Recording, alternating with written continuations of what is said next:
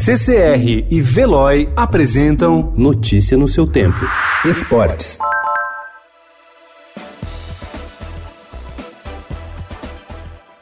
Gabriel Martinelli se tornou a sensação do futebol inglês com a camisa do Arsenal. O brasileiro de apenas 18 anos, que até a temporada passada estava no Ituano e foi comprado por cerca de 30 milhões de reais, fez 10 gols em 22 jogos e virou uma das grandes promessas do futebol mundial. O garoto atraiu os holofotes do mundo inteiro, principalmente depois de correr 61 metros em 8,4 segundos para marcar um golaço no clássico contra o Chelsea semana passada. A presença de Martinelli nas próximas convocações da seleção brasileira, no entanto, ainda é uma incógnita. Ele também tem cidadania italiana e em entrevista ao Estadão revelou que ainda não decidiu qual seleção pretende defender.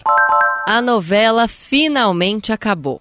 Depois de muito suspense ao longo dos últimos meses, o atacante Gabriel Barbosa, o Gabigol, ficará no Flamengo. O clube carioca conseguiu acertar a compra de 90% dos direitos econômicos do jogador com a Inter de Milão e garantiu assim sua permanência até dezembro de 2024. Os valores da transferência não foram revelados, mas o Flamengo pagará em torno de 76 milhões de reais ao clube italiano. O anúncio foi feito pelo próprio atacante, que publicou o vídeo nas redes sociais para oficializar oficializar a continuidade no rubro-negro.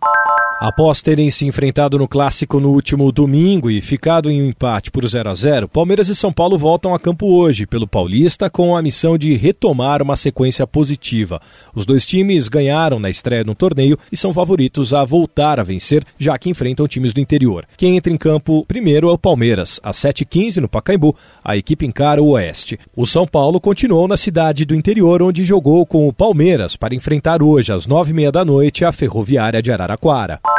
Interditado desde o dia 15 por determinação judicial, o Parque Olímpico da Barra foi reaberto ontem. O Parque Olímpico estava fechado por decisão do juiz Eugênio Rosa de Araújo, da 17ª Vara Federal do Rio de Janeiro. Ele acatou o pedido do Ministério Público Federal do Rio, que apontou falta de documentos do Corpo de Bombeiros e da Prefeitura que atestassem condições adequadas de segurança das instalações do local. Notícia no seu tempo. Oferecimento CCR e Veloy.